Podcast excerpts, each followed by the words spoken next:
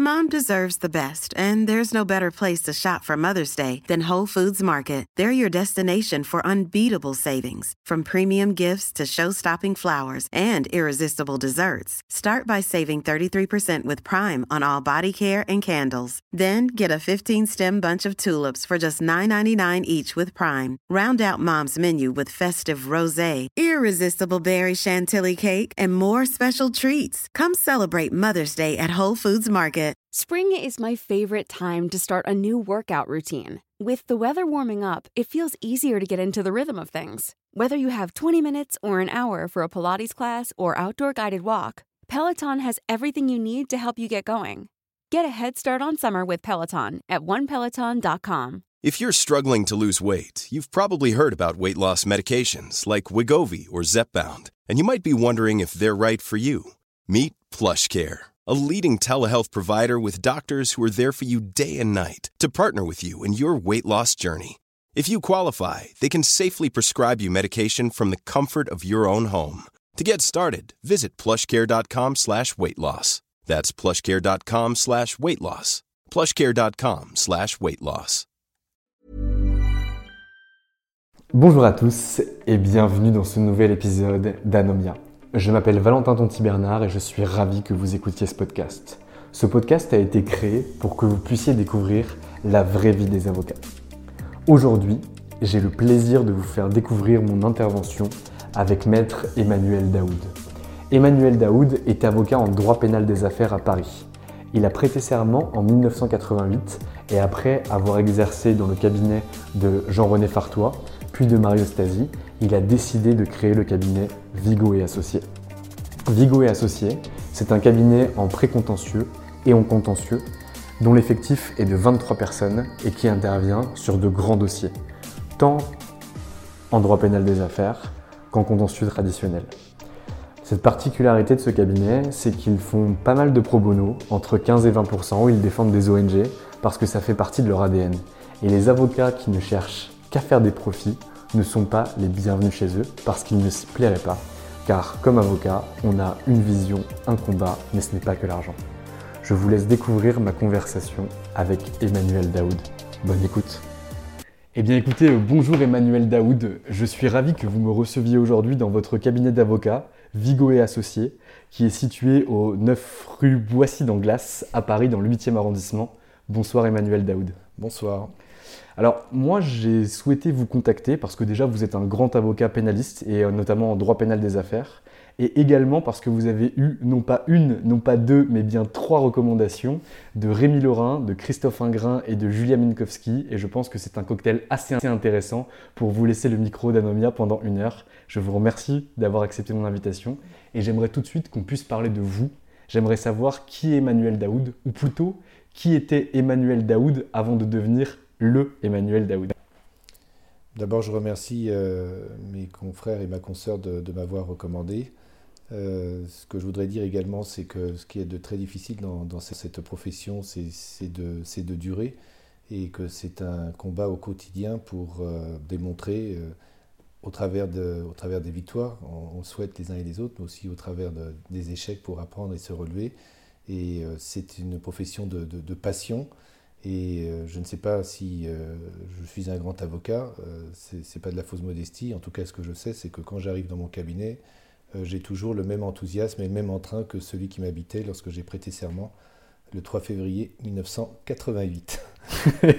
c'est déjà une belle entrée en matière. Donc, quand, j'ai démarré, je ne savais pas grand-chose de, de, la profession d'avocat, puisque c'était un temps où euh, on ne multipliait pas les stages. Le premier stage que j'ai fait est un stage que j'ai fait dans un cabinet de droit des affaires de nos confrères euh, Azou et Bakri. Euh, et c'était un stage de trois mois, le stage final, et pas le stage final de, six mois. À cette occasion, et grâce à mes deux maîtres de, stage, j'ai fait la connaissance d'un avocat pénaliste qui dira pas grand-chose aux jeunes, qui dira beaucoup à aux, plus, aux plus anciens ou aux plus expérimentés qui nous a malheureusement quittés. Euh, il s'agit de Gabi Cohen-Bakri, euh, qui était euh, ancien secrétaire de la conférence du stage, un, immense pénaliste très courageux qui a pu s'enchaîner aux, grilles du palais de justice avec une pancarte pour dénoncer les agissements d'un juge d'instruction à l'endroit d'un de ses clients, ce qui lui a valu quelques déboires, qui a pu plaider avec un casque intégral dans une cour d'assises pour expliquer qu'il était difficile de reconnaître son client alors qu'à l'occasion d'un braquage. Euh, qui, euh, à l'occasion de mai 68, euh, avec d'autres avocats et d'autres magistrats, et des magistrats, a, envahi le palais de justice. Donc c'était cette personnalité-là, et lorsque je l'ai rencontré, c'était pas le Gabi Cohen-Bakri de 1968, puisque c'était 20 ans après, mais c'était un avocat qui vous recevait dans son bureau et qui avait trois téléphones qui sonnaient en même temps. Et donc pour le, pour le jeune, très jeune avocat que j'étais, voir cet avocat pénaliste qui était à la fois efficace, qui avait l'air fantasque, qui avait un côté romantique et romanesque, évidemment, ça ça, ça, ça m'a beaucoup euh, impacté. Euh, je dois dire, et comme je l'ai déjà dit, je peux le redire sans être euh, impudique, que ceux qui m'ont donné envie de, de, de devenir avocat, parce que je n'avais pas la vocation dès le berceau, euh, si ce n'est que j'ai été euh, délégué de classe sans interruption de la sixième à la terminale. Euh, c'est de Jean-Louis Pelletier et Lev Forster que j'ai vu plaider aux assises de, des Hauts-de-Seine, donc à la cour d'assises de Nanterre, dans une affaire de, braquage. Moi, j'étais étudiant en, en, licence et j'ai vu l'immense Jean-Louis Pelletier dans son exercice euh, favoris euh, évidemment les assises avec euh, un engagement physique, une, précision, une rigueur, une, force qui, envahissait tout le, tout le, prétoire, et Lev Forster qui, dans un registre différent, pour convaincre des jurés dans une affaire de braquage classique, évoquait, je m'en souviens, l'Iliade et l'Odyssée, et dans des termes très précis, et tout ce qu'il disait, on sentait que les jurés le comprenaient et que c'était pas surfait, c'est pas de la pédanterie. Et je m'en souviens encore. Et je me suis sorti de là en disant Waouh, quels avocats Ça donne envie de, ça donne envie d'être d'être avocat. Donc j'ai eu la, j'ai fait la formation, euh, j'ai eu l'examen d'entrée. à l'époque, c'était euh, le centre de formation professionnelle euh, des avocats, l'école de formation du barreau. Euh, c'était une époque où euh, il y avait beaucoup, beaucoup de plus d'offres de collaboration que de, que de demandes. On pouvait parfaitement euh, refuser des offres parce que la couleur de la moquette ne vous plaisait pas. On savait qu'on allait avoir d'autres offres. J'avais des propositions qui étaient au-delà du tarif UGA de l'époque.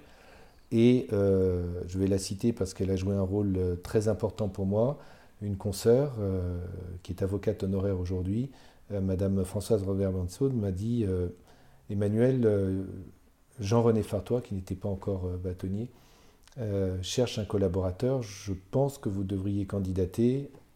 Je, pense que cela pourrait marcher entre vous deux.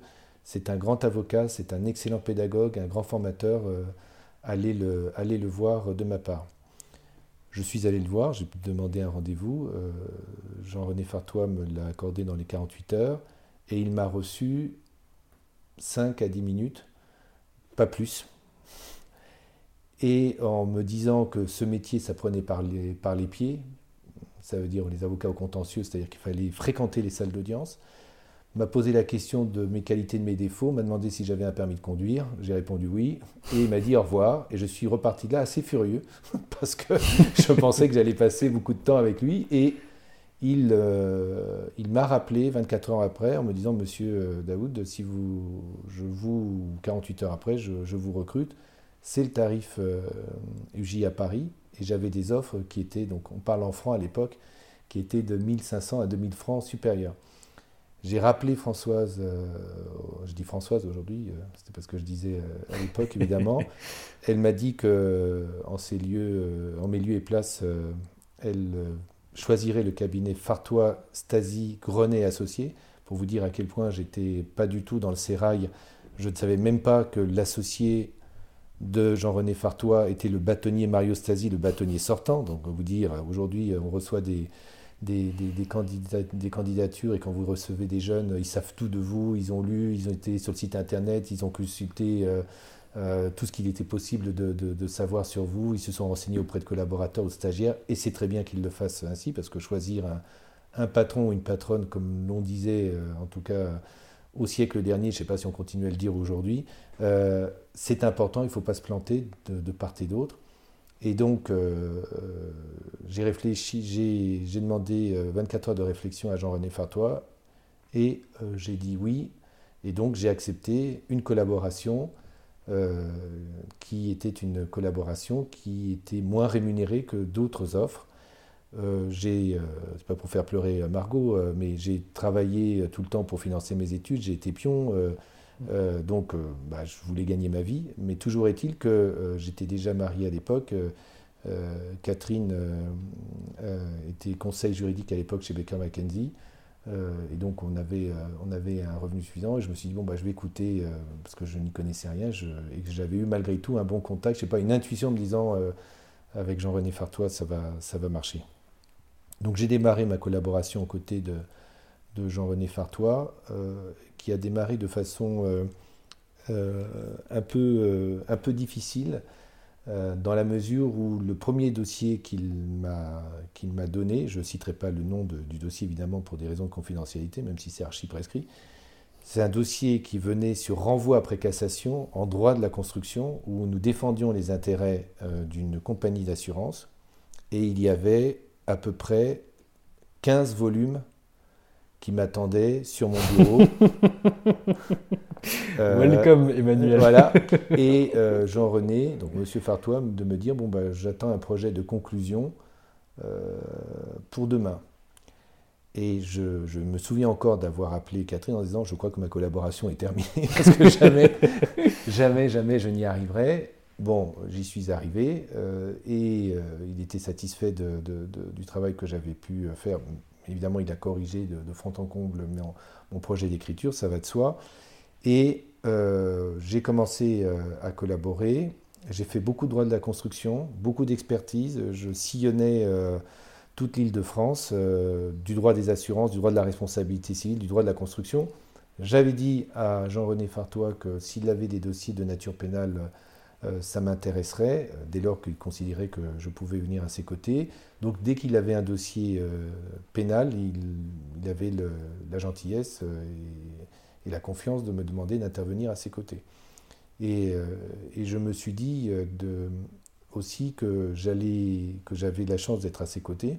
J'avais fait évidemment la connaissance de ses deux associés, Michel Grenet et, et Mario Stasi qui m'avait accueilli très gentiment. Il y avait euh, un collaborateur euh, qui était euh, un collaborateur très expérimenté qui allait passer associé, c'est Vincent Asselineau.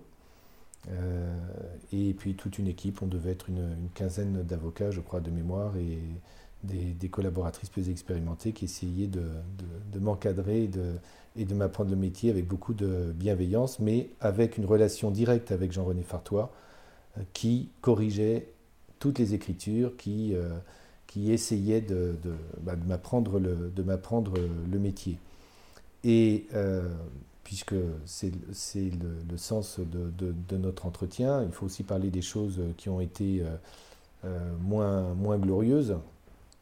je me souviens d'avoir, dans un dossier pénal, fait des conclusions euh, Jean, René euh, avait pris connaissance de ces écritures, avait considéré qu'elles étaient valides et était allé plaider le dossier dans l'après-midi. J'étais dans mon bureau et le téléphone euh, sonne, c'était, ça faisait six mois de, collaboration. et il me demande de, venir dans, dans, son bureau et je vois à sa tête que ça s'est pas bien passé. Et c'était un dossier de, où une entreprise était poursuivie pour avoir vendu en solde sans avoir l'autorisation et hors de la, enfin à l'époque euh, hors de la période euh, des soldes. Et Jean-René m'accueille en me disant, en me faisant asseoir et en me tendant un code pénal, il dit Emmanuel, vous savez lire ce, code pénal? Je dis oui, je crois, monsieur Fartois, que je sais lire ce code pénal. Alors on va voir l'article que vous avez cité dans, vos, dans les Écritures. Voilà, oui, ça correspond à la réalité. Vous voyez la, décision de jurisprudence qui est, qui est citée là? Vous, l'avez, euh, vous en avez pris connaissance Vous avez été regarder le recueil des arrêts de la chambre criminelle? Non. vous n'avez donc pas vérifié ce, que, ce commentaire? Non. Et là, il dit, écoutez, sur la base de vos écritures, j'ai soutenu ce que, nous avions, ce que nous avions décidé de soutenir. Le parquet m'a interrompu en disant que je racontais n'importe quoi. J'ai eu un incident et en réalité, j'aurais mieux fait, je cite, de la fermer. Je déteste passer pour un con dans une enceinte judiciaire. Vous n'avez pas connu euh, euh, Jean-René Fartois, mais pour euh, celles et ceux qui l'ont connu, qui ont eu la chance de le connaître, comme patron, comme confrère, comme contradicteur, lorsqu'il était en colère, c'est des colères froides, glaciales, et c'était très impressionnant. Et donc j'avais fait, comme l'on dit, une, une connerie. Euh, et il termine en disant Jusqu'alors, je vous faisais confiance, ça ne sera plus le cas. Je suis euh, reparti dans mon bureau, euh, c'est le cas de le dire avec eux entre les jambes, et je suis revenu. Il commençait très tôt, moi aussi j'étais très matinal. à l'époque, Jean-René Fartois démarrait à 6h45, 7h, pas plus tard. Et donc je suis arrivé à 6h45 et je lui ai demandé à le voir et je lui ai remis ma démission en lui disant bah, écoutez, euh, j'ai fait une bêtise, euh, je comprends que vous soyez euh, très mécontent, il, en il en allait de votre réputation, j'ai pas fait mon travail correctement, compte tenu du fait que vous m'avez dit que, je, que vous ne me faisiez plus confiance, je ne peux pas rester votre collaborateur et donc je remets ma démission. Et là, il me dit, bah, écoutez, je me suis emporté, donc je n'accepte pas votre démission. je veux que vous restiez. Ben, maintenant vous savez comment il faut bosser. Euh, j'espère que ça ne se reproduira plus. Donc oubliez ce que je vous ai dit, ou plus exactement, n'oubliez pas ce que je vous ai dit, mais considérez que l'incident est, éclos. Euh, et j'ai un autre souvenir de mon démarrage de, collaboration euh, avec, euh, avec Jean-René Fartois. Je l'ai accompagné à une audience devant la Chambre de l'instruction où on défendait les intérêts, il défendait, nous défendions les intérêts d'une dame qui était incarcérée, qui avait plus de 70 ans, qui en était à sa sixième ou septième escroquerie. Elle avait déjà été l'un des artisans de, ça vous dira rien, mais c'est dans les annales de l'histoire judiciaire, euh, euh, l'affaire de la garantie foncière.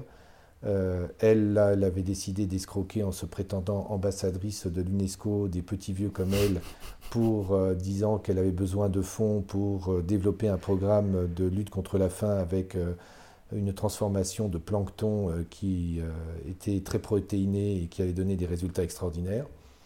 Et donc, euh, elle était incarcérée alors qu'elle était âgée parce que la justice n'en pouvait plus de cette dame. Et donc, on plaidait sa, enfin, Jean-René Fartois demande, sa demande, de mise en liberté sur euh, un mémoire que j'avais euh, rédigé, qu'il avait évidemment corrigé, relu et corrigé.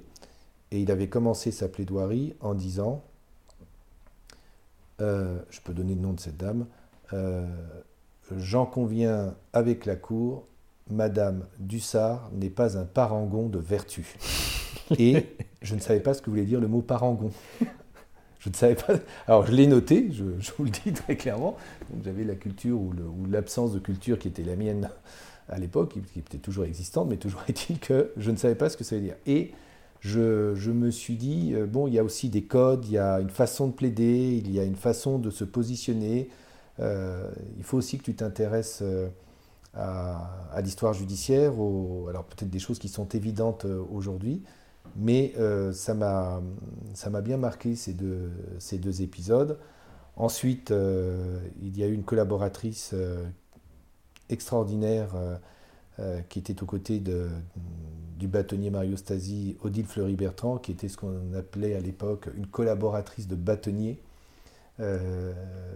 Odile a été cas avait beaucoup d'expérience et euh, elle travaillait pour vivre, mais bon, c'était pas ça qui, était fondamental. Elle voulait avoir des euh, très beaux dossiers, travailler sur des très beaux dossiers. C'était une très très grande juriste. Et donc, étant collaboratrice de bâtonnier, elle savait qu'elle allait travailler sur euh, de, beaux, de beaux dossiers. Et elle a décidé de quitter le cabinet. Inutile de, de dire les raisons pour lesquelles elle a décidé de quitter le cabinet, mais toujours est-il que le lendemain ou le surlendemain, je suis convoqué dans le bureau de de, de, Jean-René. là, on est, je pense, ça fait un an, un an et demi que je suis collaborateur dans ce cabinet.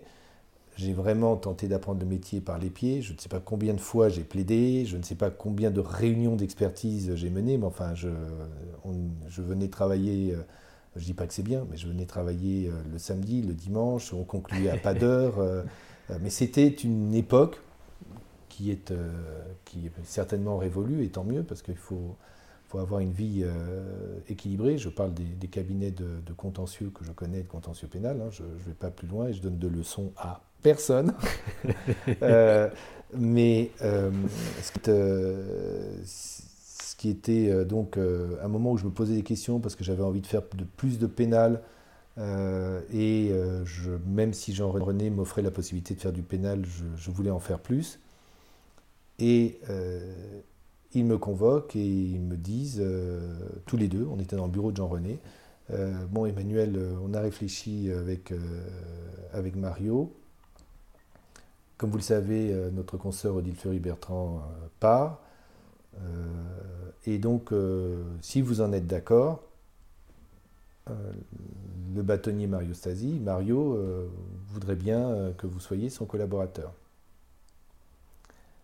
Avait d'autres collaborateurs et collaboratrices. J'étais pas flatté, mais enfin, en tout cas, j'étais heureux que j'étais heureux qu'il me fasse cette proposition, que j'ai accepté sur le champ.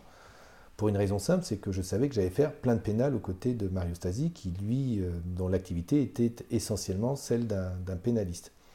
Pourquoi je vous en parle? Parce que j'ai remarqué, ça fait 32 euh, ben, ans euh, que j'ai prêté serment, je suis dans ma 33e année d'expérience professionnelle, c'est qu'il y a quelque chose qui peut paraître très injuste, très très injuste, surtout quand on a des, euh, on a fait des études brillantes, euh, qu'on a des doubles cursus, euh, que l'on parle deux ou trois langues, qu'on aime passionnément ce métier, qu'on a du mal à trouver une collab ou à conserver une collaboration, que le métier est, dur. Peut-être que tout à l'heure, je vous dirais qu'il est dur, mais il offre des possibilités aussi qu'on n'avait pas dans les années, fin des années 80, années 90. Mais il y a une chose que j'ai remarqué dans ce métier, dans cette profession, il faut de la chance. On a de la chance ou on n'a pas de Alors, ne pas enfoncer les portes ouvertes sur mmh. euh, les, rencontres, on les provoque, la chance, on la provoque. Oui, aussi, évidemment, mais il faut de la chance. Donc, moi, je n'avais pas provoqué le départ d'Odile Fleury-Bertrand. Et, euh, en tout cas, pas prouvé. Pas prouvé. Euh, et donc, Mario et Jean-René me, font cette, me font cette proposition que j'accepte et là, je rentre de plein pied euh, dans euh, l'activité de, pénaliste avec des dossiers euh, qui étaient aussi de, droit civil, du droit des successions. C'était une activité de généraliste. On pouvait être super stressé parce que au départ, on n'était pas des hyper spécialistes et on avait des sujets qui demandaient beaucoup de, technicité. Jean-René Fartois était un très très grand juriste. Euh, Mario Stasi aussi, dans un, dans un autre genre. Euh, Jean-René avait une, culture de la concision et Mario, lui, euh, lorsqu'on préparait notamment des conclusions ou un dossier de plaidoirie, c'était une de ses formules, c'était de dire un dossier de plaidoirie, c'est comme un livre, il faut que le juge prenne connaissance de la totalité de l'histoire. La vôtre, notre vérité, mais aussi celle de, des contradicteurs. Il faut, et donc, quand il y a des arguments de l'adversaire, il ne faut pas les éluder, il ne faut pas les dissimuler, il faut qu'il y ait une réfutation dans les écritures, dans le dossier de, plaide. Et pour lui, il fallait que les écritures soient finalement plus abondantes que celles que l'école de, Jean-René. Mais c'était très intéressant d'apprendre de, ces deux grands avocats une façon d'appréhender l'exercice professionnel de façon... Euh, euh, différentes. En tout cas, un point sur lequel ils étaient totalement intransigeants et il valait mieux, euh, respecter euh, ces principes, c'est que et c'est pas parce qu'il était ancien bâtonnier pour Mario et que Jean-René avait déjà eu des fonctions ordinales, c'est que sur le plan déontologique, les collaborateurs du Cester Avenue Bosquet, on disait le Cester, ne pouvaient pas se permettre, je vais employer le terme il est trivial, de déconner. Les confrères et les consoeurs s'adressaient à nous, on leur répondait, les confrères et les consoeurs demandaient un renvoi, on ne disait pas non. Les confrères et les consoeurs avaient des difficultés avec le magistrat, bon, on prenait plutôt le parti des confrères, donc une confraternité développée, euh, pas à l'extrême, mais vraiment vécue euh, euh, et partagée, et c'était quelque chose dont nous étions aussi les ambassadeurs ou les ambassadrices, peut-être que parfois on l'était moins bien, mais en tout cas on essayait de, de faire vivre cette déontologie dans cette activité que l'on appelait l'activité de palais, puisque c'était un cabinet de, contentieux et où on plaidait les uns et les autres assez régulièrement. Avec Mario, euh, les, choses ont été très, très, très fluides.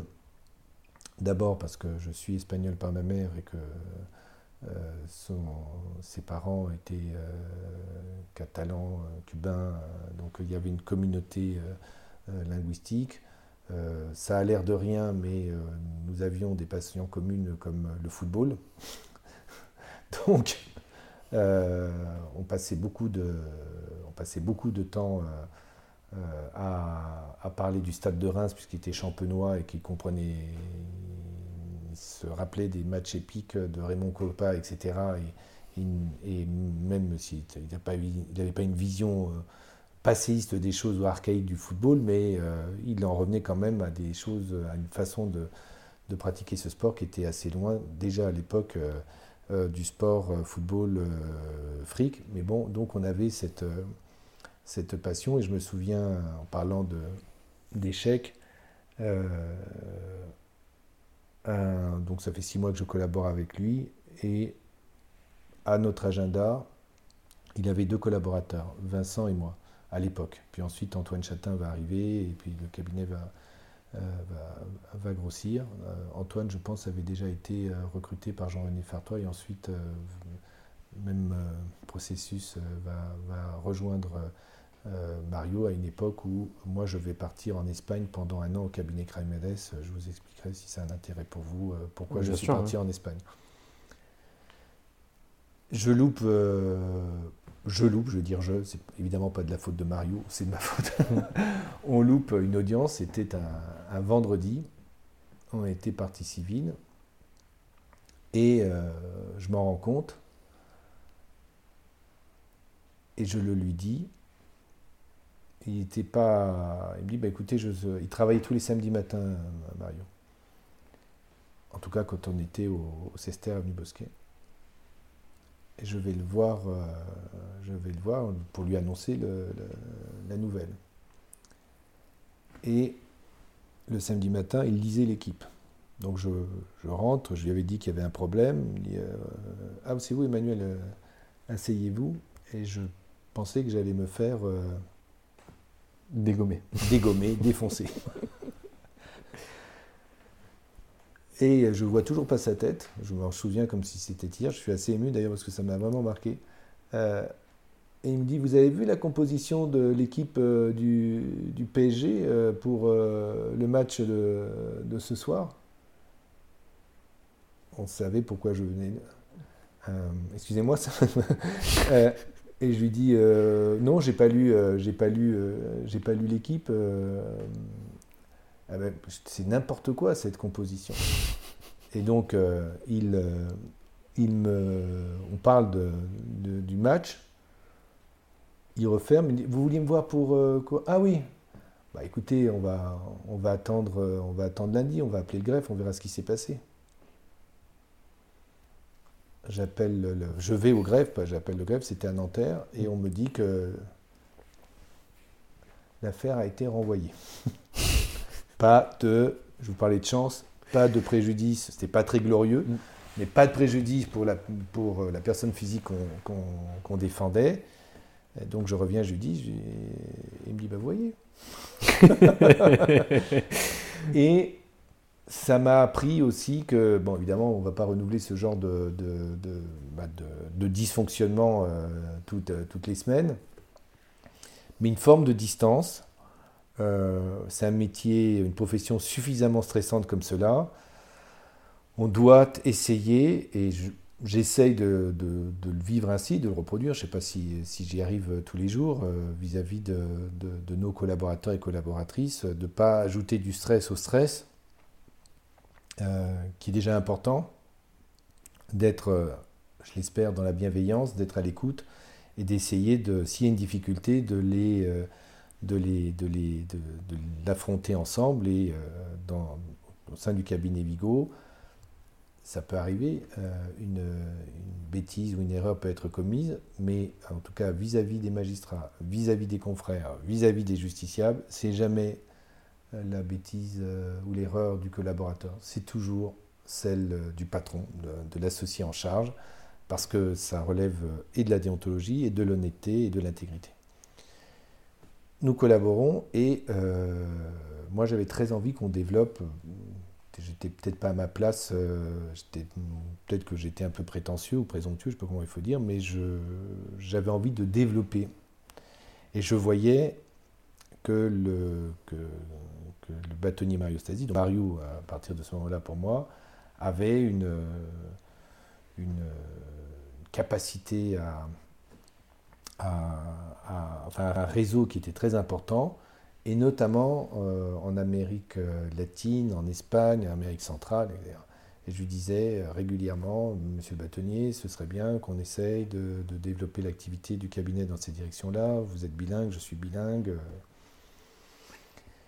Et il me disait oui, oui.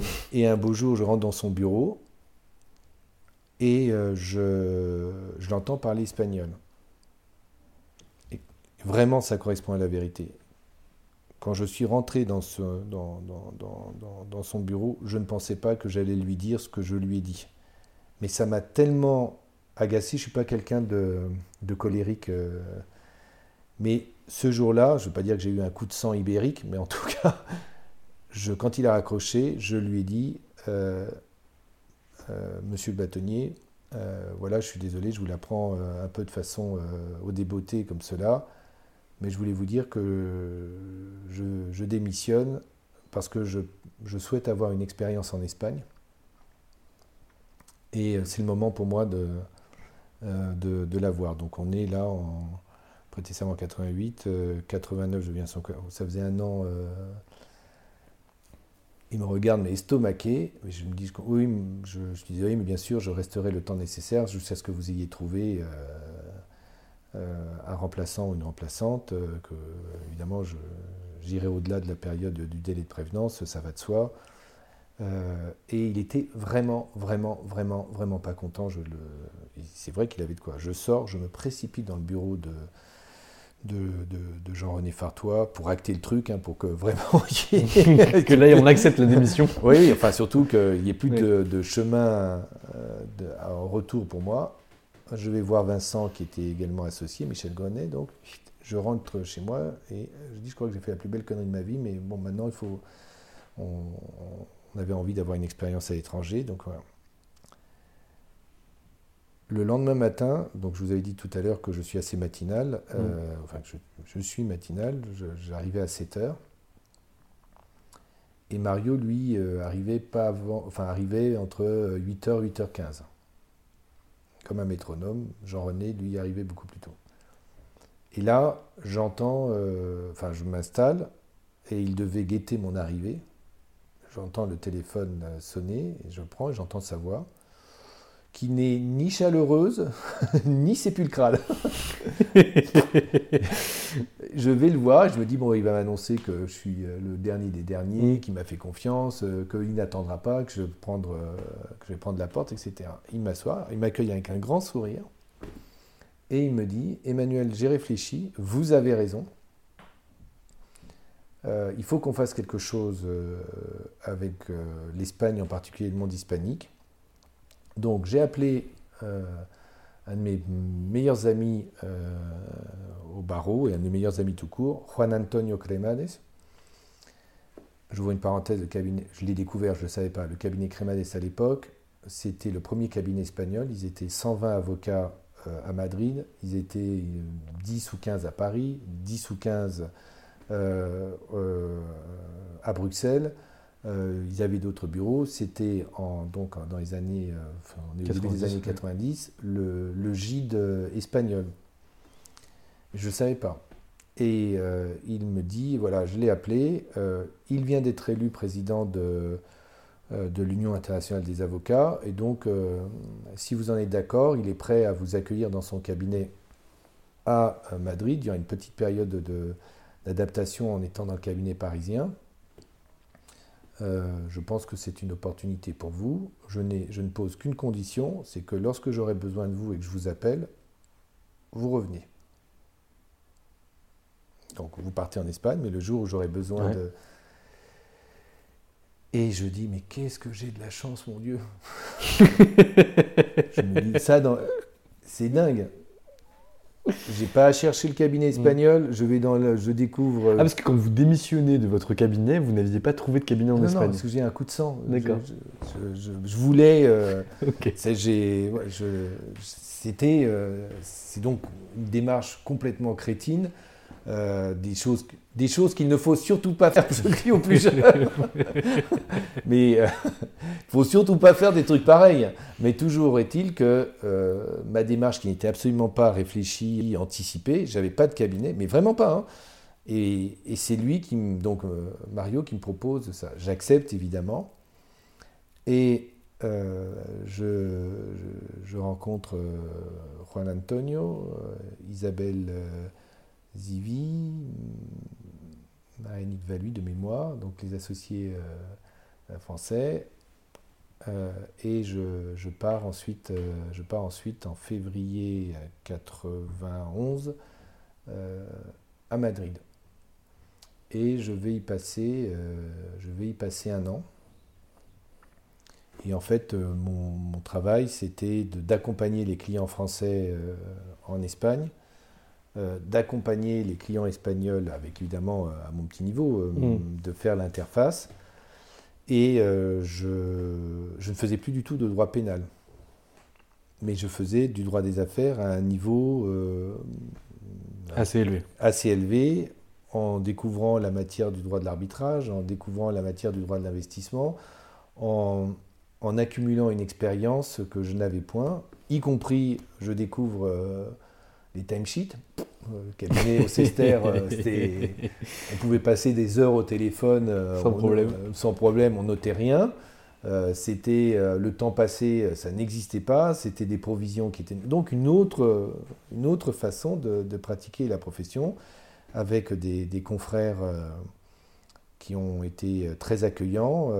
il y avait un département français, il y avait un département américain, il y avait un département allemand, il y avait un département japonais, enfin, c'était anglais. C'était vraiment un cabinet très, très structuré. Et des confrères qui m'ont appris autre chose et des jeunes qui sont restés des copains pour la vie et avec qui je travaille euh, aujourd'hui parce qu'ils ont fondé leur euh, cabinet, leur structure. Mario euh, m'appelle en disant bon ben voilà donc c'est Antoine Chatin qui qui, qui entre guillemets me, remplace parce qu'il n'y a mm. pas besoin de me remplacer mais enfin toujours est-il qui est là et donc on, je, je reviens à la demande de Mario, euh, quasiment euh, un an, euh, un peu plus d'un an après. On finit de s'amuser, retour au bercail. voilà. ben voilà, on, avait, on, avait décidé de ne se parler qu'en espagnol à partir du moment, et en espagnol, on se tutoie. Et donc quand je reviens, je, cesse de le vous voyer, je le tutoie, et, on rentre dans une autre, dans une autre relation professionnelle et personnelle. Avec, euh, avec Antoine, euh, je crois on a bien développé euh, l'activité aux, côtés de, Mario qui nous a fait confiance. En 99, on, on, décide de, de, créer le cabinet Stasi Associé. Donc vous partez de l'association avec euh, Jean-René Chatin. Jean-René Fartois. Jean Fartois. Il y avait euh, donc, euh, grosso modo, pour faire simple, Mario, Antoine et moi, et Stéphane Natast, qui était arrivé au cabinet six mois auparavant, nous fondons Stasi Associés. Et, et donc l'équipe autour de, Jean-René euh, Jean-René, euh, Marie-Manuel Samion, Vincent Astino, Jean-Christophe Mema, euh, j'espère que je n'oublie personne, ben, ça deviendra le cabinet Fartois, et Associés. Euh, Ce n'est pas une décision simple à prendre, c'est une décision qui, a laissé des traces. Donc, mais bon, on était, c'est un cabinet où les relations personnelles étaient très très fortes, où l'intuitu personnel était très fort. Beaucoup d'entre nous avions été formés par Jean-René et, Mario, et quand on prend la décision, une, décision de, cette nature, euh, c'était pas des, c'était pas des différends d'ordre pécuniaire du tout. C'était que euh, il y avait de plus en plus de, conflits d'intérêts dans les dossiers, une façon de voir la profession qui était différente, et donc euh, tout cas, euh, euh, sans entrer dans, le détail du pourquoi et du comment, euh, en tout cas, à titre personnel, je me suis dit il fallait que il fallait que qu'on évolue et puis finalement c'est la décision qui, a été prise. Très clair. Et donc nous nous installons au 2 avenue Hoche.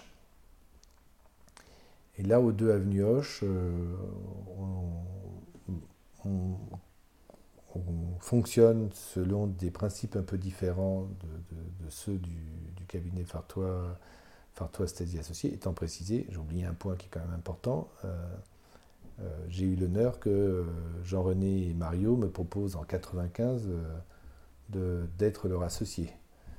C'est quand même pas, pas rien. Carrément. et, d'ailleurs, il y a une, une vague d'associations, puisque euh, Antoine euh, se voit proposer l'association, euh, Jean-Christophe Mema et Marie-Manuel Samion se voient aussi proposer l'association, mais le cabinet était en train de, grossir, donc il se structurait différemment. Et bah, j'apporte ma, clientèle perso qui était modeste. Je crois que de mémoire, à l'époque, ça devait être aux alentours de de 350 000 ou 380 000 francs de chiffre d'affaires, mais bon, j'avais construit un petit quelque chose, euh, et, je, et en tout cas, dans tous les cabinets, Stasi comme et associé et Vigo, euh, la, stipulation euh, du contrat de collaboration, on dit qu'on peut développer sa clientèle, que le collaborateur doit avoir les moyens de développer sa clientèle perso c'est pas. C'est pas du vent. C'est pas du vent, c'est pas cosmétique. Euh, nous avons eu euh, des collaborateurs euh, qui se sont, qui ont développé leur clientèle personnelle, qui s'installent. là, je ne vais pas citer leur nom parce que nous avons deux, deux collaboratrices qui ont développé leur clientèle perso et qui vont s'associer, qui partent hmm. en même temps. il, y a, il y a un an, un an et demi, je peux citer son nom, euh, puisqu'il il, il, a ce talent de communiquer. C'est Robin Vinsart euh, euh, qui s'est installé après deux ans de, collaboration. un autre associé l'a rejoint, Guillaume Martin, qui, était, qui vient d'être élu au Conseil de l'Ordre. Conseil de l'Ordre. On a diffusé ses vidéos. il a, il Guillaume s'est associé avec Robin. Safia Kori, ancienne deuxième secrétaire de la conférence du stage, s'est euh, installée aussi au bout de deux ans, deux ans et demi de, collaboration. D'autres un peu plus tard parce qu'ils ont pu euh, développer leur, euh, leur, clientèle perso et évidemment aussi parce qu'ils avaient cet esprit entrepreneurial.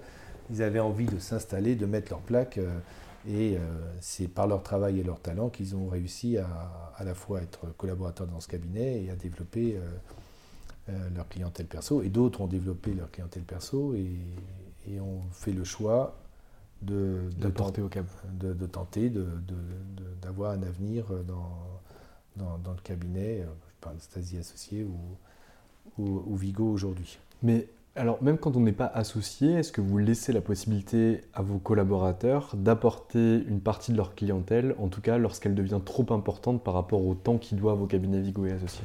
Alors, euh, pour l'instant, euh, notre, notre vision des choses, euh, c'est la suivante.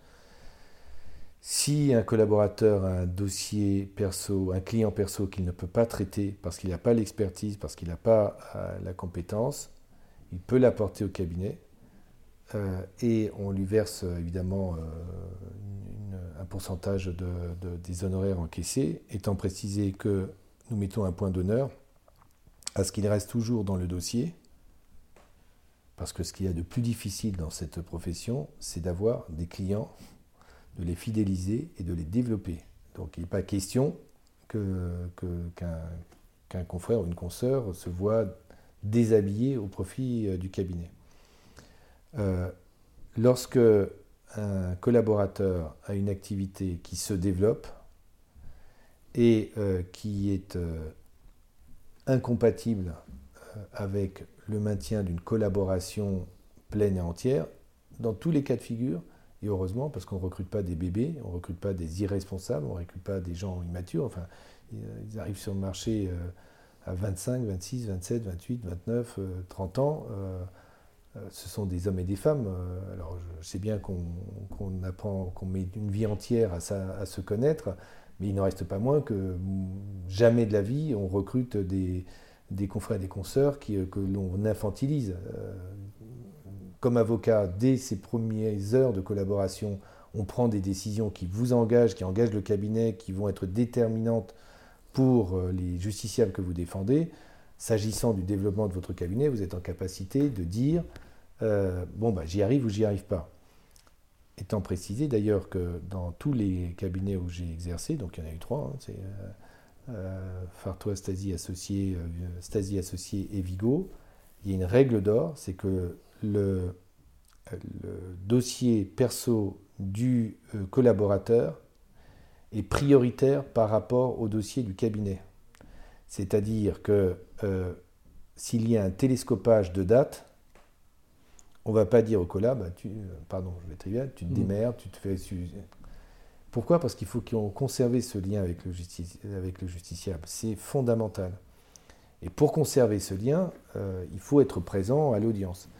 Mais comme justement on a affaire à des adultes responsables, on se doute bien que le collaborateur ou la collaboratrice n'a pas fait exprès de choisir cette date euh, pour juste. Euh, enfin bon, euh, c'est que du bon sens. Donc on, essaye de, de, coordonner ou de combiner ou d'harmoniser la, pratique comme collaborateur et comme avocat pour ces dossiers perso. Donc pour répondre parfaitement et directement à votre question, euh, on n'est pas confronté à l'hypothèse où on dit au collaborateur, tiens, tu nous laisses euh, une partie de tes dossiers pour que tu puisses poursuivre euh, ta collaboration chez nous. On est un peu en amont, enfin on est en amont, soit il arrive à faire les deux en même temps, et, on, et on a envie qu'il devienne notre associé, et il a envie ou elle a envie d'être notre associé, parce que... C'est réciproque. C'est réciproque, hein, c'est pas des, gens tout-puissants, omniscients, euh, qui, euh, du haut de l'Olympe, diraient Toi, je t'ai choisi, mon fils ou ma fille. Non, c'est pas comme ça que ça se passe. C'est un, contrat d'adhésion, mais réciproque. Mm. On a envie de, travailler ensemble parce qu'on partage la, euh, une vision de la profession. Je vous donne un exemple ne pourrait pas être associé de ce cabinet, je parle de Vigo,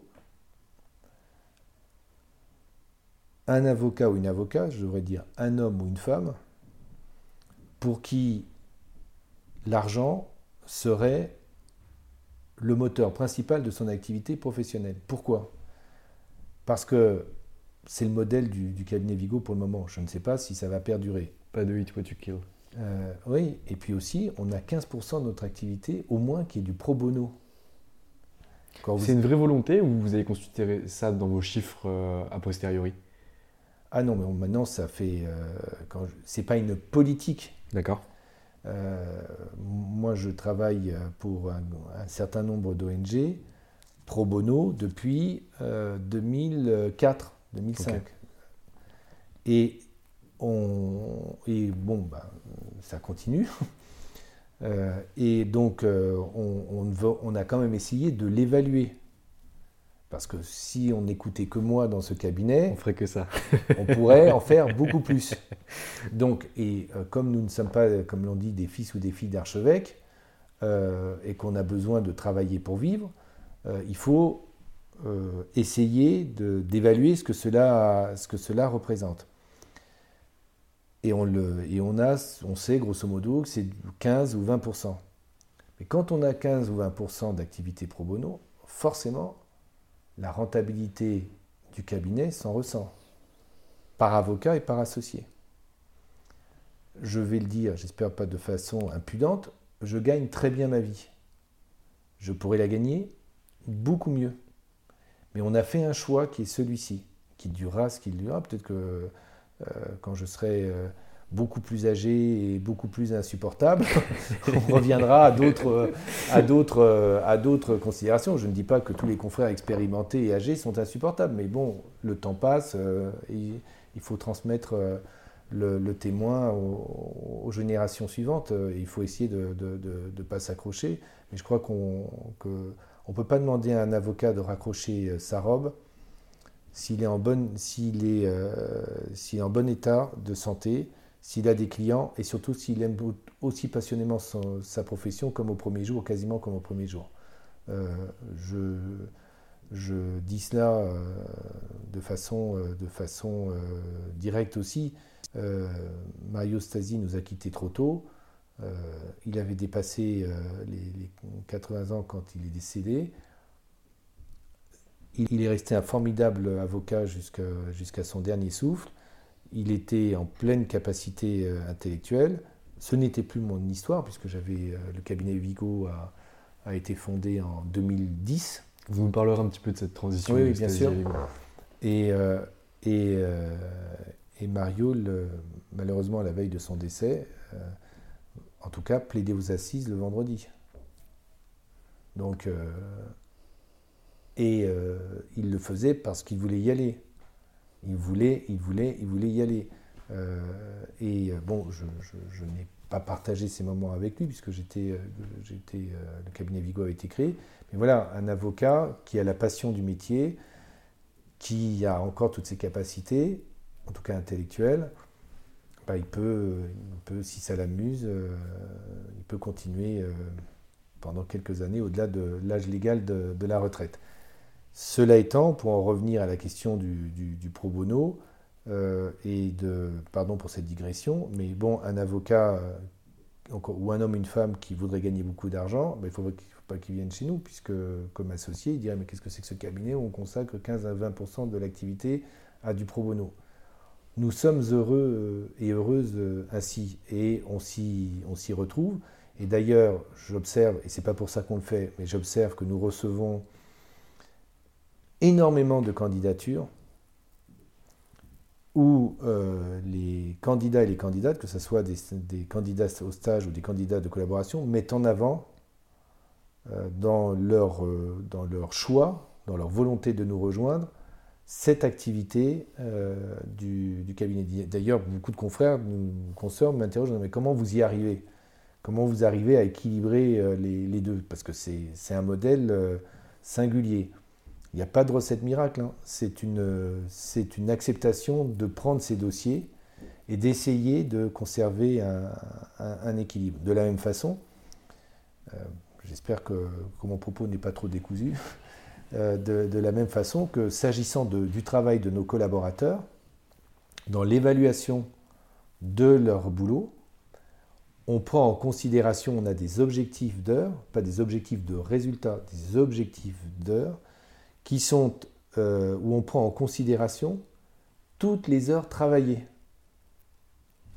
les heures travaillées, ce n'est pas simplement les heures facturées. C'est les heures où ils bossent, où elles bossent sur les dossiers pro bono, sur, euh, sur du, la rédaction d'articles, sur la préparation de colloques.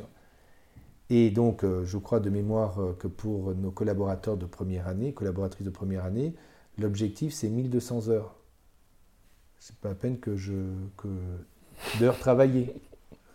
Comme vous connaissez très bien la, la, profession, vous voyez ce que je veux dire par rapport à. J'ai un grand sourire. D'autres cabinets. Et en revanche, pour les associés, pour les associés, c'est les heures facturées. Justement parce qu'on essaye d'avoir un, équilibre, euh, un équilibre économique.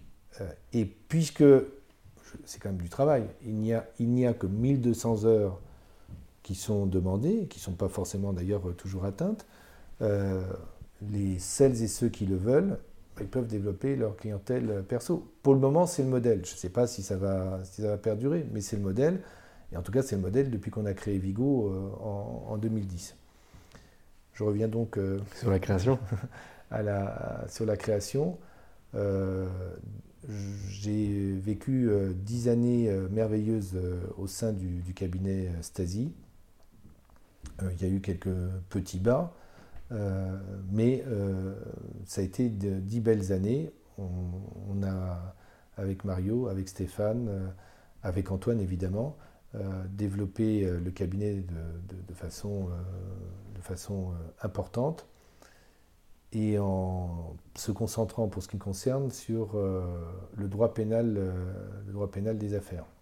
Pas seulement, mais le droit pénal euh, des affaires. On a eu la confiance de, Mario. on a su aussi prendre notre destin en main. Et, je pense en particulier à, euh, Antoine, moi et Stéphane, pour essayer de, structurer les choses. D'autres associés euh, nous ont, rejoints, qui ont évidemment aussi participé à, ce développement. Euh, où, le, une période de temps où la concurrence entre les cabinets d'avocats existait, mais qui n'a rien à voir aujourd'hui avec celle que qui n'a rien à voir avec celle que nous connaissons aujourd'hui, pardon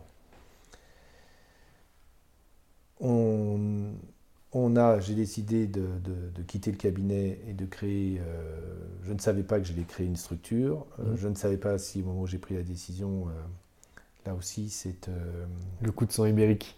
moins le coup de sang, moins le coup de sang. Non, je dirais pas ça, puisque j'avais de mémoire, j'avais j'avais eu des envies de, départ en 2005. Mmh. parce que je, je, ne voulais pas que le je ne voulais pas que le cabinet euh, euh, Stasi Associé devienne un cabinet euh, full services. Je ne me, sentais, je me sentais pas heureux dans ce, dans ce type de, de trajectoire, ce qui n'était pas le cas à l'époque. Et en 2009, il y a eu à nouveau la, ce débat qui s'est posé de savoir si le cabinet devait élargir sa palette de, services et et être euh, un cabinet qui, qui, serait euh, capable de, de, de, faire des, des, FUSAC, euh, de faire du droit du financement, de, ce qui voulait dire recruter des, associés collatéraux, d'avoir des équipes, non pas pléthoriques, parce que si je dis pléthorique, c'est négatif, mais des équipes beaucoup plus importantes. Et, et donc, de mon point de vue, à tort peut-être, perdre euh, l'âme de, ce qu'est un cabinet de précontentieux et de contentieux. Euh, j'ai pas j'ai pas réussi à convaincre euh, mes, mes, associés avec le recul et la lucidité en toute sincérité. Peut-être que j'ai pas fait le nécessaire pour les pour les convaincre. Peut-être que déjà inconsciemment j'étais j'étais ailleurs. Mais en tout cas moi je ne voulais pas que le, que le cabinet aille dans cette direction.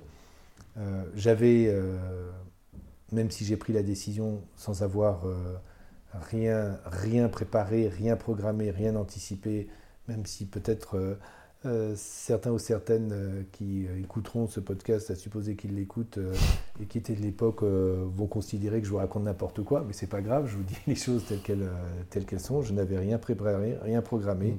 Je ne savais pas si j'allais créer une structure euh, ad hoc. Je ne savais pas si j'allais rejoindre un cabinet qui avait besoin d'un département de, pénal. Je ne savais rien. Mais assez rapidement, une fois que j'ai annoncé ma, euh, ma décision, euh, il y a eu des éléments qui m'ont conduit à penser que finalement, il fallait peut-être que la bonne idée, c'était de, de, de, créer un cabinet et de créer son cabinet. Et euh, après quelques semaines, euh, euh, c'est la décision qui a été prise, étant précisé que l'annonce de mon départ, c'est comme ça, a été un électrochoc et qu'il y a plusieurs avocats qui n'avaient pas pris la décision forcément de, me rejoindre, qui ont pris la décision de, quitter le, cabinet parce que eux aussi ne se, ne se retrouvaient pas dans un cabinet qui euh, allait peut-être aller dans une direction euh, euh, plus avocat d'affaires, mais c'est pas un gros mot avocat d'affaires, mais avocat d'affaires avec une activité multi, multi-service. On crée Vigo donc en. Enfin, j'exerce ce qu'on appelle son, mon droit de retrait d'associé en janvier, et Vigo est janvier de, 2009 et Vigo est créé en juillet 2009. Euh, Pourquoi Vigo? Ah, c'est une bonne, c'est une bonne question. en tout cas, à partir du moment où j'ai pris la décision de créer une structure, de créer une structure et pas de rejoindre un autre cabinet, je me suis dit, lorsque j'ai commencé à réfléchir avec celles et ceux qui ont manifesté le, souhait de participer à l'aventure, euh, euh, je, je, pense que ma mémoire n'est pas défaillante, j'ai dit, je ne voulais pas que ça s'appelle Daoud et Associés. Avec plein de guillemets, mmh. j'étais un petit peu connu déjà à l'époque, mmh. mais je, je pensais que c'était pas c'était pas moderne, c'était pas dans le sens de l'histoire. Euh, été très heureux de travailler sous euh, le chapeau euh, Fartois Stasi et associés. J'étais très heureux de travailler sous le chapeau Stasi associé, mais je pensais que c'était c'était pas le sens de l'histoire et qu'il fallait trouver entre guillemets une marque ombrelle. J'employais pas ces termes à l'époque. Hein. c'est une très bonne. Et donc, euh, je me dis, il faut qu'on trouve autre chose parce qu'après, vous, vous ne savez pas. Je, venais de connaître deux créations, euh, deux scissions. Euh, deux scissions que d'une certaine façon, non pas j'avais provoqué, enfin si pour la création de Vigo, oui, mais on voit que ça laisse des traces, c'est mm. dur. je ne vais pas rentrer dans le, dans le, détail des choses, ça n'a aucun intérêt, mais les relations étaient très, très, très, très fortes, très, très, très, très intimes. On était des amis et quand vous prenez cette décision, vous prenez le risque de briser une amitié, de briser une amitié et, malheureusement ça, s'est produit, mais c'est ainsi. Euh, et, euh, et, donc je me, dis, je me suis dit non, hein, pas Daoud, pas Daoud et associés, c'est pas, c'est pas ça. Donc on a cherché des noms. C'est super compliqué de trouver des noms. Alors moi mon associé a une stratégie qui est à toute épreuve, c'est de chercher les dieux ou déesses grecques ou latines mais non pas les dieux ou déesses classiques, c'est les dieux ou déesses mineurs. Mm. Et elles sont très très sous-exploitées. Et Anomia, c'est la déesse grecque de la discorde juridique. D'accord. Voilà, c'est notre stratégie. Merci beaucoup. Alors, si vous recréez un cabinet un jour.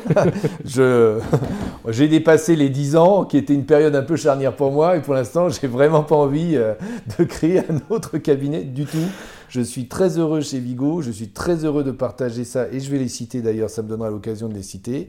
Euh, Christine Carpentier, Julie Ferrari dans l'ordre, Emmanuel Mercinier, Julien Cheval et euh, César Grenacia qui est euh, notre dernier associé. Et vraiment, je suis super heureux d'être avec parmi cette équipe de, de, très très bons avocats et avocates. Voilà, c'est dit. Et donc je ne vais pas partir. Vigo, donc on a cherché, on a ceux qui participaient à la réflexion du sexe masculin euh, euh, étaient, en train d'imaginer de trouver un nom de grand philosophe ou de grand orateur. Moi, étant du sexe masculin, je n'avais pas d'idée arrêter pour autant. Et les filles du cabinet nous ont dit non, attendez, il faut arrêter, euh, il faut un peu plus de modestie, d'humilité. Et évidemment, elles avaient raison.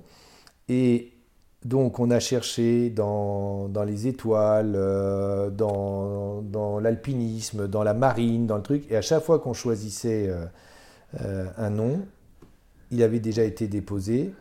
Et quand vous vous lancez dans ce type d'entreprise de, création d'un cabinet, c'est amusant parce qu'il y a beaucoup de gens qui, qui, vous aident en fait.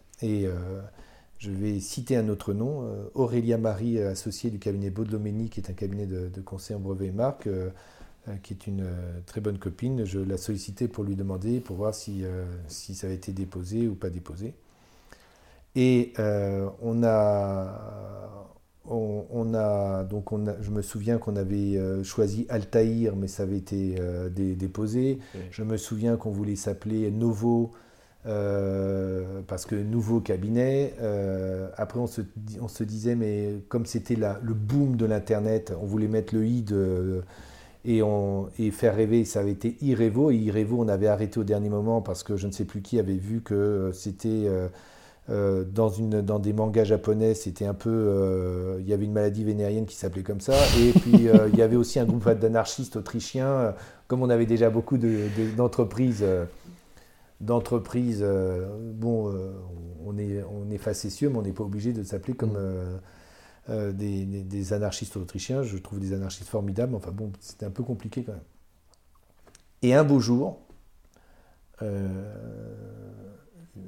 ma fille Clara, c'est la deuxième,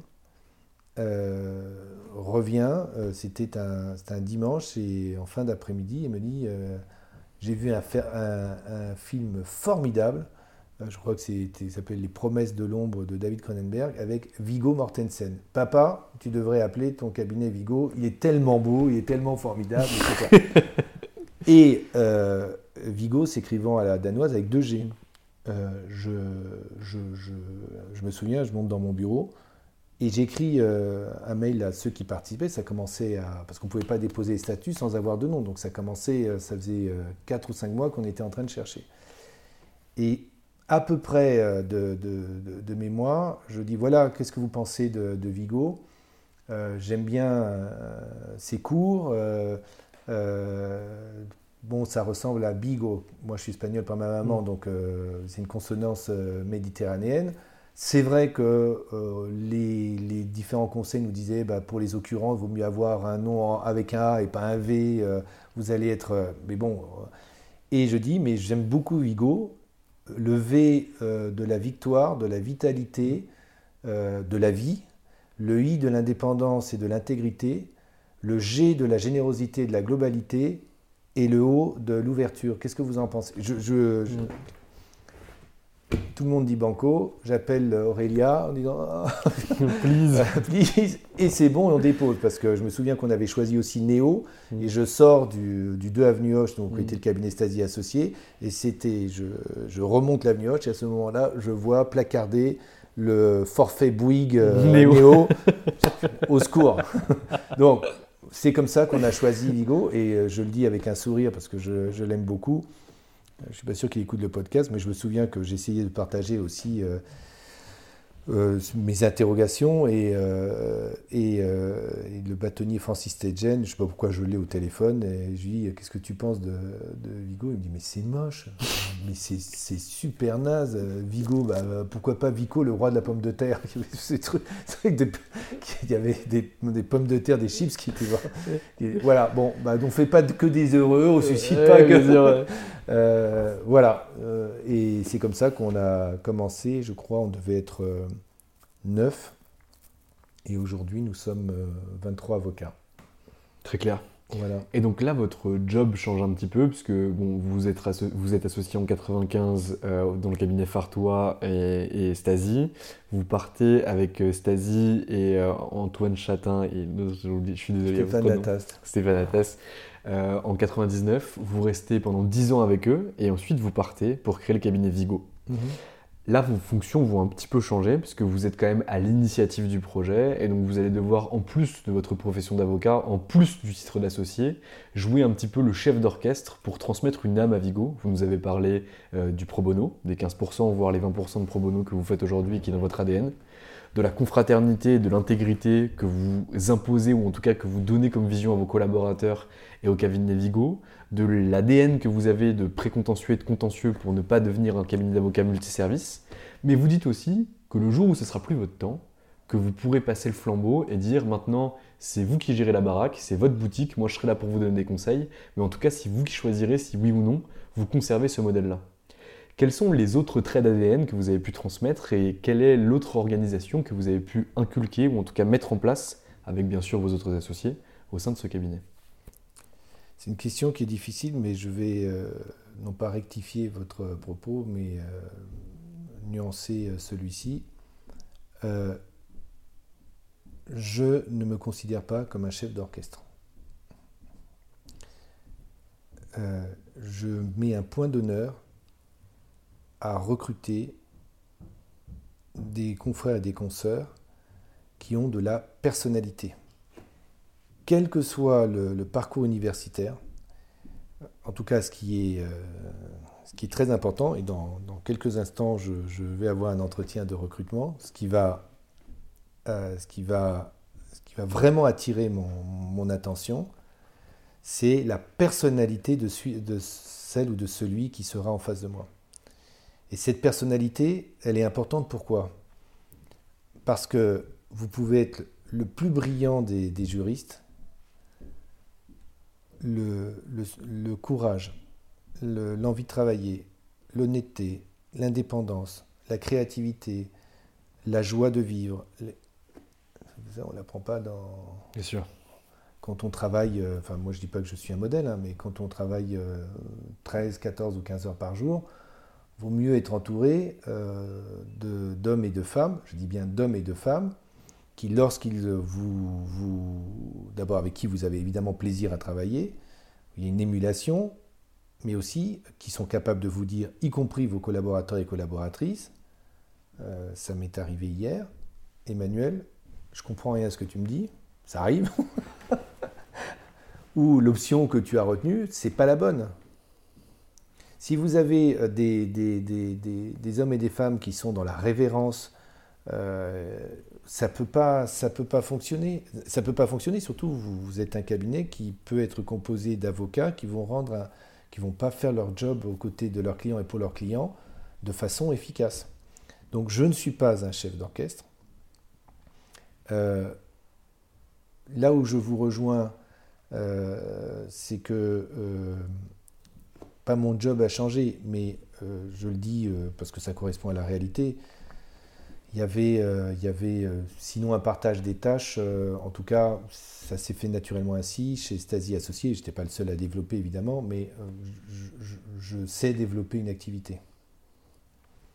Quand je dis je sais développer une activité, c'est pas parce qu'il y a marqué je suis le super vendeur, le commercial de génie que je je ne m'intéresse plus du tout à, mon métier d'avocat. Je, vais y revenir là-dessus, si vous le voulez bien. Bien sûr. Et Antoine, formidable avocat, euh, développeur aussi, était plus euh, un gestionnaire. D'ailleurs, il était euh, managing partner ou celui qui gérait le cabinet. Il le faisait très très bien. Et moi, ce genre de choses ne m'intéressait pas. Je ne mettais pas les mains dans le cambouis. C'est un inconvénient, c'est que vous pouvez parfois vous transformer en inspecteur des travaux finis, alors que les gens ont bossé, euh, et disent Ah oh, bah non, ça, euh, bah attends, ça fait trois mois que le processus, euh, t'aurais pu t'y associer. Et c'est normal comme critique, évidemment. Euh, et, et, puis aussi, il y a des éléments d'information que vous n'avez pas, c'est pas une question de lutte de pouvoir, mais vous, vous n'avez pas l'ensemble de, des éléments qui vous permettent de prendre des décisions éclairées. Donc, ça, je l'ai. Je, je ces créations de cabinets ou ces scissions m'ont conduit, s'agissant de Vigo, à euh, partager, à être plus présent, euh, non pas pour contrôler, mais partager, vivre ensemble sur ces questions-là aussi, étant précisé que euh, au sein de Vigo, par exemple, Christine Carpentier, mon associée, s'occupe plus particulièrement de, des aspects financiers, Julie Ferrari plus de l'aspect RH. Euh, avec Julien, on est plus dans le, dans, dans, le recrutement des, stagiaires. Euh, avec, euh, avec Emmanuel et César, plus dans le développement de la communication. Et je continue à faire ce que je sais faire, c'est-à-dire aussi de, de, développer, de consolider la, la, clientèle. Mais je, je m'intéresse à des questions qui m'intéressaient moins. Peut-être que je suis devenu plus sage ou plus humble, je ne sais pas comment il faut dire les choses.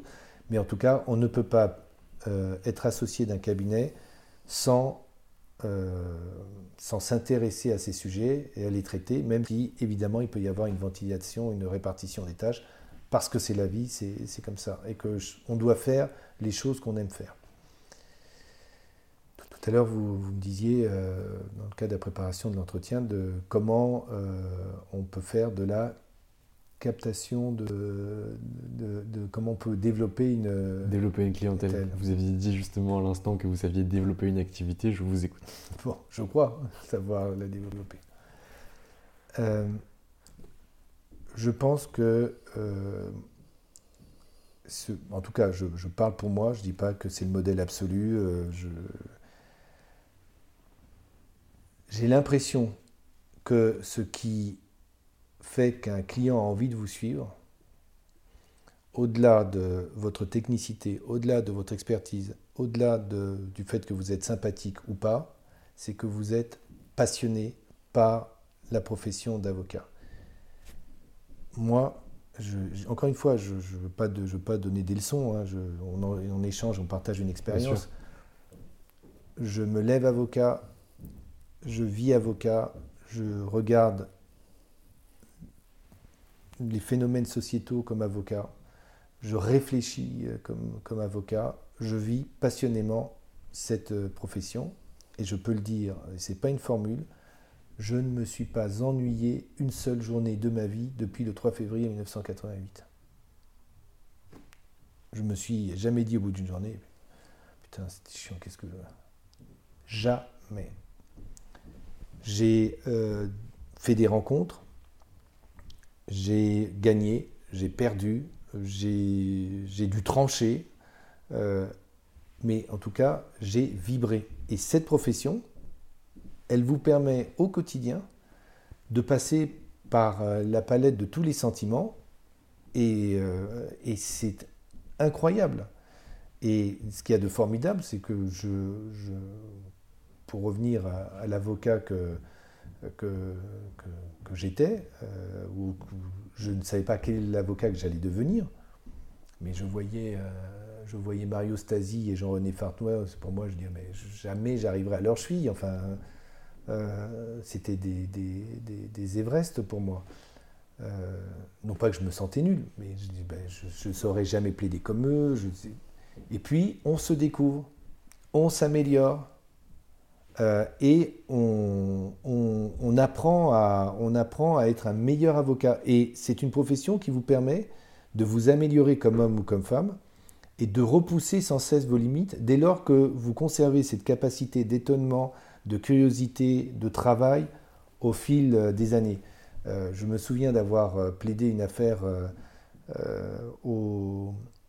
devant la première chambre du tribunal, première chambre, première section du tribunal dans le palais de la Cité, où j'intervenais en demande d'une affaire de responsabilité civile pour une jeune femme qui avait suivi une intervention gynécologique qui s'était mal passée et elle ne pouvait plus avoir d'enfant.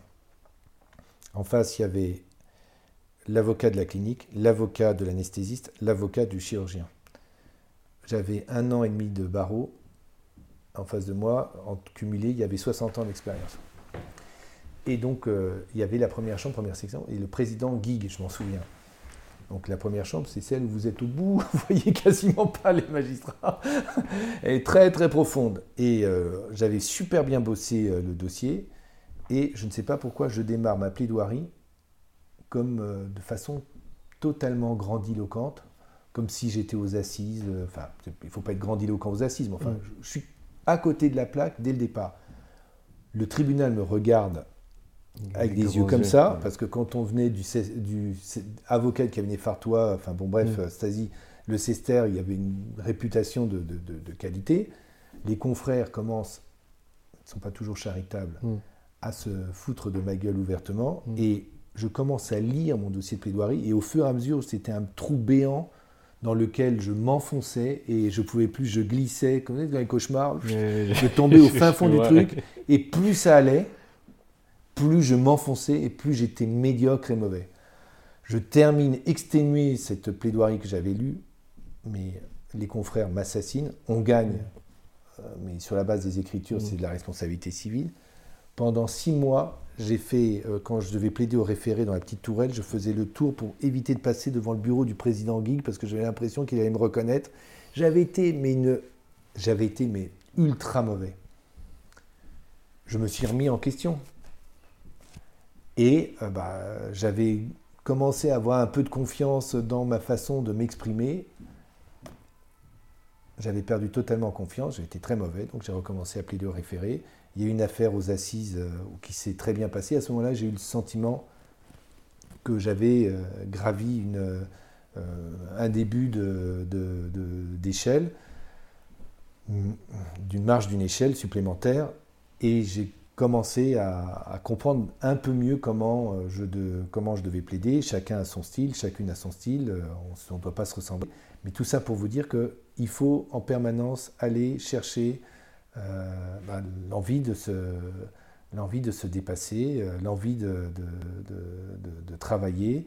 Euh, et c'est comme ça qu'on peut, je crois, donner envie au client de se dire, tiens, cet avocat, il me donne envie, il me donne envie de bosser avec lui. Et l'envie, le désir, j'emploie un terme encore plus, plus, plus, fort, le désir de bosser avec un avocat ou une avocate, euh, c'est quelque chose de, de, fondamental dans la relation du client. Très clair. Et par ailleurs, si vous... Pardon, je vous ai interrompu. Allez-y, allez-y. Allez euh, ce qui m'a frappé aussi, notamment chez Mario Stasi, c'est que le client arrivait avec un tas de boue, c'est-à-dire un dossier qui, où on se demandait vraiment comment on allait réussir à le défendre. Et je ne sais pas comment Mario faisait, mais s'il y avait au fond du tas de boue une micro-paillette qui scintillait, je ne sais pas comment il faisait. Il la trouvait, commençait à tirer dessus. Et à la fin du rendez-vous, le client se disait J'ai trouvé mon avocat. Non pas parce que Mario Stasi était un bonimenteur, un charlatan. Non, non, c'est pas du tout ça. Simplement, il avait trouvé un angle d'attaque. Et pour les plus jeunes, euh, je, pense que si vous dites aux personnes qui viennent vous voir, euh, votre dossier est super compliqué, euh, la jurisprudence elle est contraire, parce qu'on est honnête et qu'on veut dire la vérité, je pense qu'on peut être honnête et en disant la vérité sans faire preuve de pessimisme, en essayant de trouver un angle, un angle d'attaque euh, qui, euh, qui va faire que, bah, tiens, ce justiciable va se dire, bah, c'est mon avocat. Il y a un truc, enfin un truc, quelque chose dont je suis aussi intimement convaincu. Chaque fois que je suis choisi par un client ou une cliente, je trouve cela, et c'est vraiment pas un mot en l'air, miraculeux. On dit, bah, tiens, euh, il est arrivé, il a une bonne réputation, ça pourrait ne me faire ni chaud ni froid et bien seulement être excité par les gros gros dossiers. Non, on est 30 000 avocats. Si on prend le pénal, on doit être, euh, je ne sais pas, 4 ou 5 000 euh, pénalistes. Pourquoi un justiciable vient chez vous et vous choisit? Ça ne va pas de soi. Et donc il faut avoir la conscience du caractère précieux de ce choix et aussi euh, communiquer cette passion, cette envie de bosser avec celui qui a envie de travailler avec vous, pour qu'il ait envie de travailler avec vous. Par ailleurs, euh, je trouve que pour développer euh, sa clientèle, en tout cas dans le monde des entreprises, l'ultra spécialisation c'est bien, mais on doit avoir une culture juridique globale. Et euh, cette culture juridique globale, elle va vous permettre d'anticiper des, mouvements de, jurisprudence, des mouvements sociétaux, ou d'être en capacité de déchiffrer ce que, par exemple, le monde associatif, le monde des ONG va faire, euh, parce qu'on va aller dans cette direction. Et si je parle de la matière que je connais le mieux, le pénal, le pénal aujourd'hui, c'est aussi une activité de conseil dans la prévention des risques. Et si on met de la compliance aussi, on est vraiment très en amont pour changer les organisations euh, ou le mode de fonctionnement des sociétés, des entreprises, et toujours, et c'est donc pas du tout euh, éloigné par exemple lorsque je peux travailler, je peux citer le nom de, quelques ONG pour lesquelles je bosse parce que c'est su, euh, mm. la Fondation Abbé Pierre, la FIDH, les, le ECPAT, le, Mouvement d'Uni, d'autres ONG, Reporters sans frontières, MSF. Le fait de travailler pour des entreprises en essayant d'imaginer comment celles-ci pourraient contribuer à un fonctionnement meilleur de notre société, eh ben, on, boucle la boucle avec euh, les, ONG qui œuvrent aussi. Et finalement, ce qui, ce qui paraître, pourrait paraître de la cosmétique, du côté des entreprises, en réalité non. Euh, les juristes, et il y a de plus en plus d'anciens confrères qui sont nos interlocuteurs dans les directions juridiques, ou anciennes consoeurs, bah, tous on participe comme juristes, comme communauté de juristes, à faire en sorte que les choses aillent mieux. Alors ça peut paraître un peu neuneux, mais, c'est pas mais je pense au contraire que nous avons euh, cette responsabilité. Et j'observe qu'en définitive, euh, on a maintenant une modification de notre, de notre code civil et nos codes des sociétés sur les, entreprises à mission ou la raison d'être des entreprises. Donc c'est pas c'est pas de, de l'ésotérisme, c'est pas de c'est pas je vais pas employer le terme, mais j'allais dire une, énormité. c'est c'est pas cosmétique. C'est pas cosmétique, c'est une réalité, c'est du droit positif. C'est pas du bullshit. C'est pas du bullshit. Euh, c'est vraiment quelque chose qui est très fort. Euh, et si on s'empare de ça, comme avocat ou avocate, qu'on fasse du droit social, du droit fiscal, du droit pénal, euh, du droit des obligations, on peut intéresser les, entreprises. Alors, les entreprises, ce n'est pas que des entreprises du CAC 40, PME, ETI, des, entreprises unipersonnelles on peut les accompagner en leur disant tiens, voilà, ça c'est les jalons que vous devez mettre, que vous devez, hmm, plus exactement, les, procédures que vous devez. Euh, euh, que vous devez mettre en œuvre pour passer ces jalons et pour que vos collaborateurs et collaboratrices euh, travaillent, se sentent mieux chez vous. Voilà. Très clair. Maître Daoud, je vous ai déjà pris quasiment une heure et demie de votre temps et je sais que vous avez un rendez-vous juste après. Je savais pas, mais j'ai pas vu euh, le temps passer. Aucun problème, en tout cas c'était un grand plaisir. Est-ce que vous auriez un mot de la fin, quelque chose à transmettre pour le cabinet Vigo? Un message, vous en avez déjà transmis quelques-uns euh, au sein de, cette, euh, de cet entretien, mais possiblement vos objectifs personnels ou ceux du cabinet d'avocat, ou quelque chose que vous aimeriez, par exemple pour déposer une candidature en tant que collaborateur, en tant que stagiaire final. Un mot de la fin, carte blanche. Euh, bah écoutez, euh, moi, le carte blanche, le mot, bah, je vais prendre d'ailleurs, euh, je vais prendre le mot qui est sur mon compte Twitter. Voilà, parce que ça, résume, ça me résume ce que je pense de la profession. C'est un, vers d'un poète turc qui dit Si nous ne brillons pas, comment éclairer la nuit? Eh bien, c'était en tout cas un excellent mot de la fin. Je vous remercie, Maître Emmanuel Daoud, pour le temps que vous m'avez accordé pour les confidences que vous nous avez livrées et pour votre, enfin, votre vision pardon, de la profession d'avocat. Merci à vous.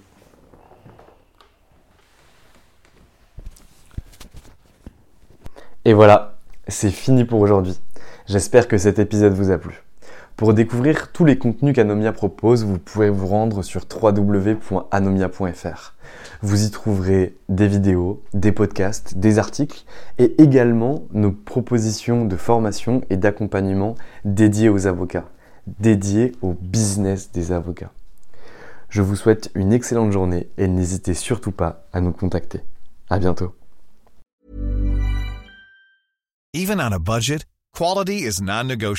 That's why Quince is the place to score high-end essentials at 50 to 80% less than similar brands. Get your hands on buttery soft cashmere sweaters from just 60 bucks, Italian leather jackets, and so much more.